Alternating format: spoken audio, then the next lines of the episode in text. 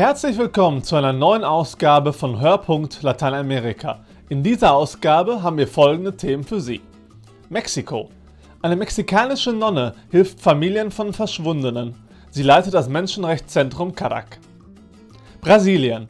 Ex-Präsident Lula sitzt im Gefängnis. Seine Partei hat ihn trotzdem als Kandidat für die kommende Präsidentschaftswahl eingeschrieben. Wir waren beim Protestmarsch dabei. Drei Fragen an Ines Klissenbauer. Die Nicaragua-Expertin vom Lateinamerika-Hilfswerk Adveniat spricht mit uns über die Krise im mittelamerikanischen Land.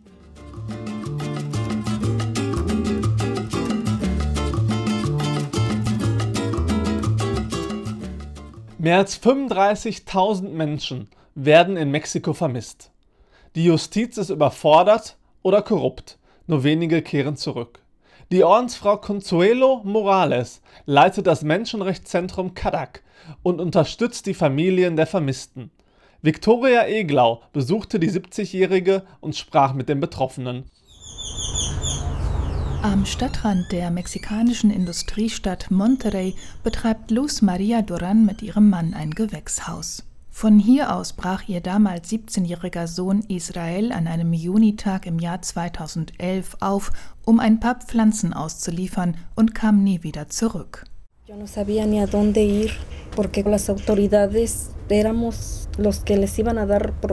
Ich wusste erst nicht, wo ich mich hinwenden sollte. Die Behörden haben uns Angehörige von Verschwundenen so behandelt, als würden wir stören oder Probleme verursachen. Und ich wollte doch nur wissen, was meinem Sohn zugestoßen war. Die einzige, die mir bis heute hilft, ist Schwester Consuelo. Sie ist alles für mich. Sie versteht mich und gibt mir Kraft. Sie ist immer für uns Angehörige da. Sie ist unser Trost. Sie ha sido nuestro consuelo sagt die Mutter des verschwundenen Israel über die Nonne Consuelo Morales, deren Name auf Deutsch tatsächlich Trost bedeutet. Luz Maria Duran weiß heute, dass ein Verkehrspolizist, der für ein Drogenkartell arbeitete, ihren Sohn festgenommen hat. Was danach mit Israel geschah, hat sie bisher nicht rekonstruieren können. Die Justiz wollte den Fall schließen, doch die Mutter hat das nicht zugelassen, sie will die ganze Wahrheit erfahren. Dabei hilft ihr die Ordensfrau Consuelo Morales. Sie leitet das Menschenrechtszentrum CADAC in Monterrey, der Hauptstadt des Bundesstaates Nuevo León. Morales ist eine kleine, energische Frau mit dunklem Kurzhaarschnitt. Im Vorraum ihres Büros hängt eine Pinnwand mit Fotos überwiegend junger Männer und Frauen und in der Mitte die Frage Donde están? Wo sind sie? Wir denken, dass das Problem der Verschwundenen hier im Jahr 2006 angefangen hat. Also zeitgleich mit dem Beginn des Krieges gegen die Drogenkartelle, den die damalige mexikanische Regierung ausgerufen hatte. Plötzlich verschwanden Menschen und ihre Familien suchten sie und keiner hat ihnen weitergeholfen. Schließlich sind sie bei uns gelandet. Für uns war dieses Problem neu und wir fingen quasi bei Null an, um die Familien bei ihrer Suche zu begleiten. KADAK ist eine Abkürzung und steht für Bürger unterstützen Menschenrechte. Als die heute 70-jährige Nonne eines Augustinerinnenordens das Zentrum 1993 gründete, ahnte sie nicht, dass seine Hauptaufgabe einmal die Suche nach verschwundenen Menschen sein würde. In den ersten Jahren kümmerte sich Kadak vor allem um Opfer von Misshandlungen durch Polizei und Gefängnispersonal. Aber seit einem Jahrzehnt hat Consuelo Morales tagtäglich mit dem Drama der Verschwundenen zu tun. In ganz Mexiko werden mehr als 35.000 Menschen vermisst.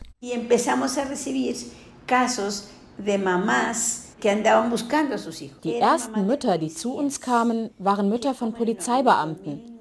Insgesamt zwölf Polizisten verschwanden zwischen 2006 und 2009 in unserem Bundesstaat Nuevo León. Wir glauben, dass sie sich geweigert hatten, mit dem organisierten Verbrechen zusammenzuarbeiten und von den Kartellen deshalb aus dem Weg geräumt wurden. Sie verschwanden, was in den meisten Fällen bedeutet, sie wurden gefoltert und ermordet. Verschwanden anfangs Polizisten, ereilte dieses Schicksal bald alle möglichen Menschen, Arbeiter, Hausfrauen, Techniker oder Taxifahrer. 2012 war das Jahr mit den meisten Verschwundenen in Nuevo León. 378 Menschen wurden mutmaßlich verschleppt, entweder von den Drogenkartellen oder von Polizeieinheiten, die mittlerweile mit dem organisierten Verbrechen unter einer Decke steckten. Denn Mexikos sogenannter Krieg gegen die Drogen hatte sich als kontraproduktiv erwiesen und vielerorts zu einer Stärkung der Kartelle und zu einer Unterwanderung des Staates geführt. Consuelo Morales das organisierte Verbrechen hat nicht nur Polizeibehörden infiltriert, sondern auch andere Institutionen der Regierungen. Weil sie sich in diesem Umfeld explodierender Gewalt nicht hat einschüchtern lassen und mit ihrer Menschenrechts-NGO hartnäckig nach den Verschwundenen sucht, ist Consuelo Morales heute in ihrem Land sehr bekannt. Vor drei Jahren ist die Ordensfrau mit Mexikos nationalem Menschenrechtspreis geehrt worden. Die Auszeichnung erhielt sie auch deshalb, weil Kadak eine Kooperation mit der Justiz gelungen ist, die zu gewissen Erfolgen geführt hat. Am Anfang machten die Justizbehörden total dicht. Sie hatten genauso viel Angst wie die ganze Gesellschaft. Zwei Jahre lang erreichten wir nichts, aber dann fingen wir nach und nach an, gemeinsam mit der Justiz die Fälle durchzugehen. Der Generalstaatsanwalt hat auf einmal guten Willen gezeigt und das hat auch die unteren Ebenen positiv beeinflusst. Es gab aber viele Vorurteile zu überwinden. Wir als NGO fragten uns, ob die Staatsanwaltschaften nicht von Kriminellen unterwandert waren. Die Familien der Verschwundenen hatten zuerst gar kein Vertrauen. Und die Justizvertreter sagten, warum sollen wir dieser Ordensfrau gegenüber Rechenschaft ablegen? Erreicht hat diese Nonne, dass von den mehr als 1400 Verschwundenen, die Kadak im Bundesstaat Nuevo León gezählt hat, bis heute gut 170 identifiziert worden sind. Knapp 100 waren ermordet worden, fast 80 wurden lebend gefunden. Außerdem sind eine Reihe von Privatpersonen und Polizisten zu Haftstrafen verurteilt worden, weil sie Menschen verschwinden ließen. Zwar liegt das Schicksal der meisten Vermissten immer noch im Dunkeln, doch ist in Nuevo León dank Kadak mehr erreicht worden als in anderen Teilen Mexikos. Das Zentrum ist auch ein Ort, wo sich Angehörige treffen und gegenseitig unterstützen. Der Druck von Angehörigengruppen und Menschenrechtszentren im ganzen Land hat dazu beigetragen, dass es in Mexiko seit vergangenem Oktober ein Gesetz gegen das Verschwindenlassen von Personen gibt. Unter anderem ist eine nationale Suchkommission eingerichtet worden und Consuelo Morales gehört dem sogenannten Bürgerrat an, der sie kontrollieren und beraten soll. Ihr langjähriges Engagement für die Menschenrechte erklärt die Ordensschwester so. Als Ordensfrau habe ich einst eine Glaubenskrise erlebt. Ich fragte mich, ob ich wirklich glaube. Und ich habe diese Frage beantwortet, indem ich mich für die Menschenrechte einsetze. Das ist für mich die Verbindung zwischen Glauben und Leben.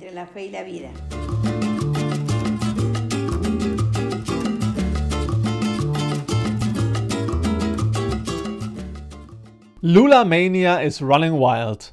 Am Mittwoch hat Brasiliens Arbeiterpartei PT den Ex-Präsidenten Lula da Silva als ihren Präsidentschaftskandidaten für die Wahlen im Oktober eingeschrieben. Dabei sitzt Lula seit April in Haft, weshalb seine Kandidatur sehr wahrscheinlich vom Wahlgericht blockiert wird. Trotzdem protestierten am Mittwoch Tausende seiner Anhänger für den linken Volkshelden. Sie glauben weiter an den populären Arbeiterführer, der Millionen Brasilianer einst aus der Armut befreite. Thomas Mills hat den Protestzug in der brasilianischen Hauptstadt Brasilia für uns begleitet. Eu estou aqui porque o Lula é o cavaleiro da esperança e o Lula é o mensageiro de Deus na terra. Lula ist der Ritter der Hoffnung, der Abgesandte Gottes auf Erden. Lula kam, um Brasilien zu retten. Deshalb wird das Volk ihn nie im Stich lassen. Freiheit für Lula, er ist unschuldig.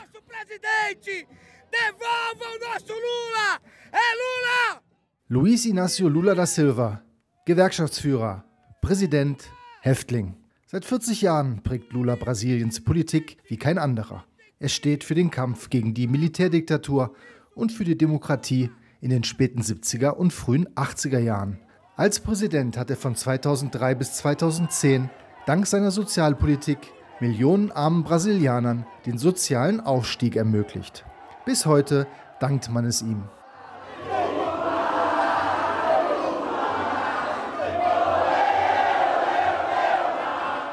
Seit April sitzt Lula nun in Haft, verurteilt zu zwölf Jahren und einem Monat Gefängnis wegen Korruption und Geldwäsche. Die 13 Jahre Regierungszeit seiner Arbeiterpartei PT waren auch von Korruption gekennzeichnet. Und bereichert haben sich Politiker nahezu aller Parteien. Doch Lula ist einer der wenigen, die bisher dafür in Haft mussten.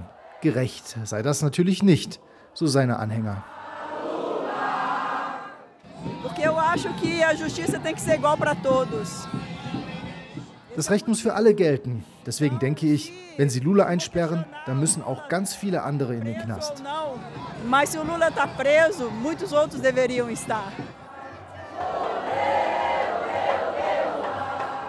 Dass Lula wohl nicht die Erlaubnis erhält, bei den Wahlen im Oktober anzutreten, halten viele seiner Anhänger für ein abgekartetes Spiel. Denn Lula führt in allen Umfragen deutlich. Auf dem Protestmarsch in Brasilia machte man sich trotzdem Mut. Wir haben natürlich die Hoffnung, dass er antritt. Zwar hat er die Richter gegen sich, aber wir haben nahezu die ganze Bevölkerung auf unserer Seite.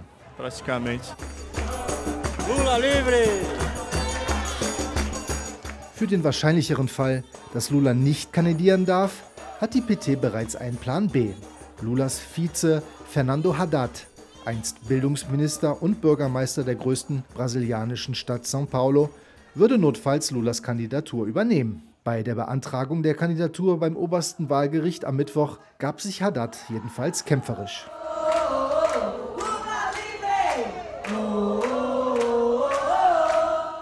Grande travessia com o presidente Lula. Chegamos lá, das hier ist ein großer Schritt für Präsident Lula. Er führt sämtliche Umfragen an gegen all die Unkenrufe dieser Putschisten, die die Macht an sich gerissen haben. Sie dachten, dass sie Lula durch einen ungerechten Prozess in die Knie zwingen könnten. Und jetzt führt er, und man sieht es auf den Straßen und in den Umfragen. Lula wird 2019 unser Präsident sein. Lula será o nosso presidente em 2019. Beobachter sehen Lulas riskante Strategie jedoch kritisch. Lieber hätte Lula auf die eigene Kandidatur verzichten sollen, um seinem Nachfolger Haddad die Bühne zu überlassen, glaubt der Politikwissenschaftler Benicio Schmidt.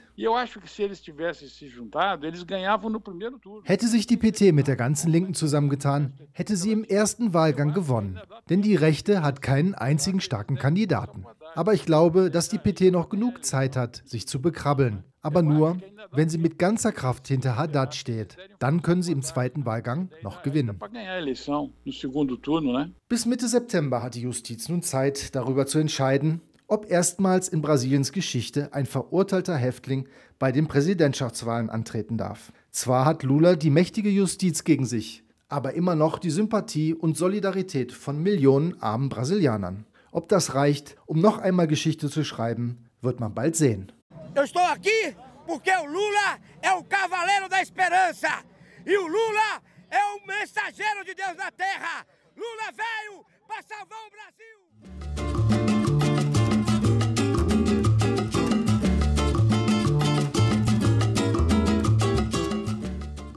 Seit Monaten kämpfen auf den Straßen Nicaraguas Demonstrierende gegen die Truppen von Präsident Ortega. Die Proteste begannen, als die Regierung die Rente kürzen wollte. Die Menschen gingen auf die Straße und verließen sie seitdem nicht mehr. Präsident Ortega reagierte mit Gewalt und Unterdrückung. Vorgezogene Wahlen lehnt er ab. Die katholische Kirche versucht eine Lösung zu finden und die Gewalt zu stoppen, jedoch bislang vergeblich. Wir sprachen mit Ines Klissenbauer vom Lateinamerika-Hilfswerk Adveniat über die Lage im Land. Die Proteste dauern jetzt schon monatelang an in Nicaragua. Wie hat sich denn in den letzten Wochen, was hat sich da getan? Gibt es Hoffnung auf, eine, auf Fortschritt, auf äh, eine Veränderung? Also von Fortschritt kann man nicht wirklich reden. Ähm, wie Sie sagen, die Proteste halten seit Monaten an. Man spricht inzwischen von über 400 Toten. Ähm, die äh, Proteste, man kann sagen, die, ähm, die Form der Repression hat sich verschärft oder ist in eine andere Stufe übergegangen. Das heißt, Protest gegen die Regierung wird inzwischen kriminalisiert. Das bedeutet, dass richtig Hexenjagd gemacht wird auf Menschen, die demonstriert haben. Die werden willkürlich verhaftet. Man hat inzwischen eine Antiterroristengesetzgebung verabschiedet. Das heißt, es werden Sondergerichte eingesetzt, in denen Menschen schnell verurteilt werden. Wir haben zum, seit langem wieder politische Häftlinge in Nicaragua. Man spricht von ungefähr 500. Also Menschen, die auch das Land verlassen haben, die für Menschenrechtsorganisationen oder andere Bürgerinitiativen gearbeitet haben, die sich ihrer Haut nicht mehr sicher fühlen können. Präsident Ortega wehrt sich gegen vorgezogene Wahlen und das schon seit längerem. Die Kirche aber engagiert sich immer wieder im Dialog, versucht zu vermitteln.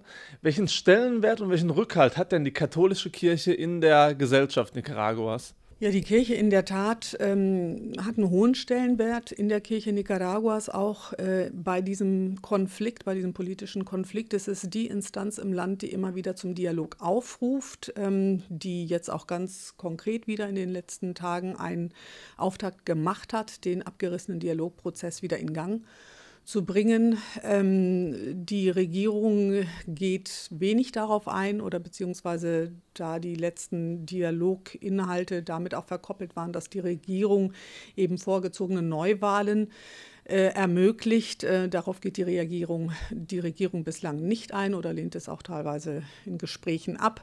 Aber die Kirche, die hat einen hohen Stellenwert. Sie wird teilweise in der Bevölkerung, natürlich sind auch unter den Sandinisten viele Katholiken, die die Kirche schon auch kritisieren und äh, ein bisschen äh, ihre Mediatorenrolle anzweifeln, weil die Kirche sich ja auch klar gegen die Repression der Regierung ausgesprochen hat und auch Ross und Reiter hier und da benannt hat. Von daher, das hat zu Kritik geführt. Aber generell kann man sagen, dass die Kirche einen hohen Stellenwert sowieso. Nicaragua ist ein Land der Volksreligiosität. Die Menschen sind kirchlich und äh, religiös gebunden. Sie hat ca. 60, 70 Prozent noch in, im Land, also sind noch Katholiken, kann man sagen. Die Zahlen schwanken natürlich auch. Die Evangelikalen haben viel Einfluss und protestantische Kirchen gibt es natürlich auch. Aber die Rolle der katholischen Kirche wird im Land und auch international sehr hoch angesehen. Inwiefern unterstützen oder sanktionieren denn andere Staaten Nicaragua, Partnerstaaten, Nachbarstaaten? Könnten denn ausländische Sanktionen auch Ortega zum Sturz bringen? Gut, wenn wir uns daran erinnern, wie die Proteste angefangen haben oder es zu diesem politischen Konflikt kam, äh, das war ja gerade, ging ja gerade darauf zurück, dass eben die Sozialversicherungsbeiträge erhöht werden sollten, Rentenbeiträge gekürzt werden sollten. Und das war natürlich die Antwort auf versiegende Mittel. Unterstützung aus äh, zum Beispiel ganz konkret Venezuela. Venezuela ist natürlich ein Land, das nach wie vor, also die Regierung Venezuelas an der Ortega-Regierung festhält. Äh, generell ist äh, der, der Zuspruch zu Nicaragua international sehr, sehr geschrumpft. Äh, wir haben ja gesehen, es haben die OEA, äh, die, sogar die Vereinten Nationen, äh, die EU, viele Länder, viele Regierungen ähm, haben sich gegen die Regierung Ortegas ausgesprochen, beziehungsweise für Rückkehr zur Demokratie und Stopp der Gewalt, Stopp der Repression ausgesprochen. Von daher ähm, ist natürlich dadurch die Regierung unter Druck. Sie, Druck ist wichtig, wird immer wieder auch gesagt. Ähm, äh, ausländische Sanktionen sind da, sind schon eingetreten. Ähm, sie setzen äh, Ortega auf jeden Fall unter massiven Druck. Das ist Nicaragua ist ein Land, das hochgradig von ausländischen Mitteln, von Krediten und Zuwendungen angewiesen ist.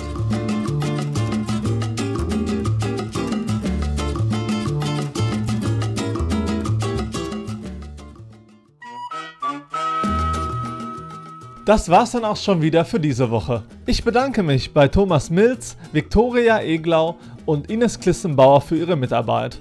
Mein Name ist André Wilepski auf bald und hasta luego.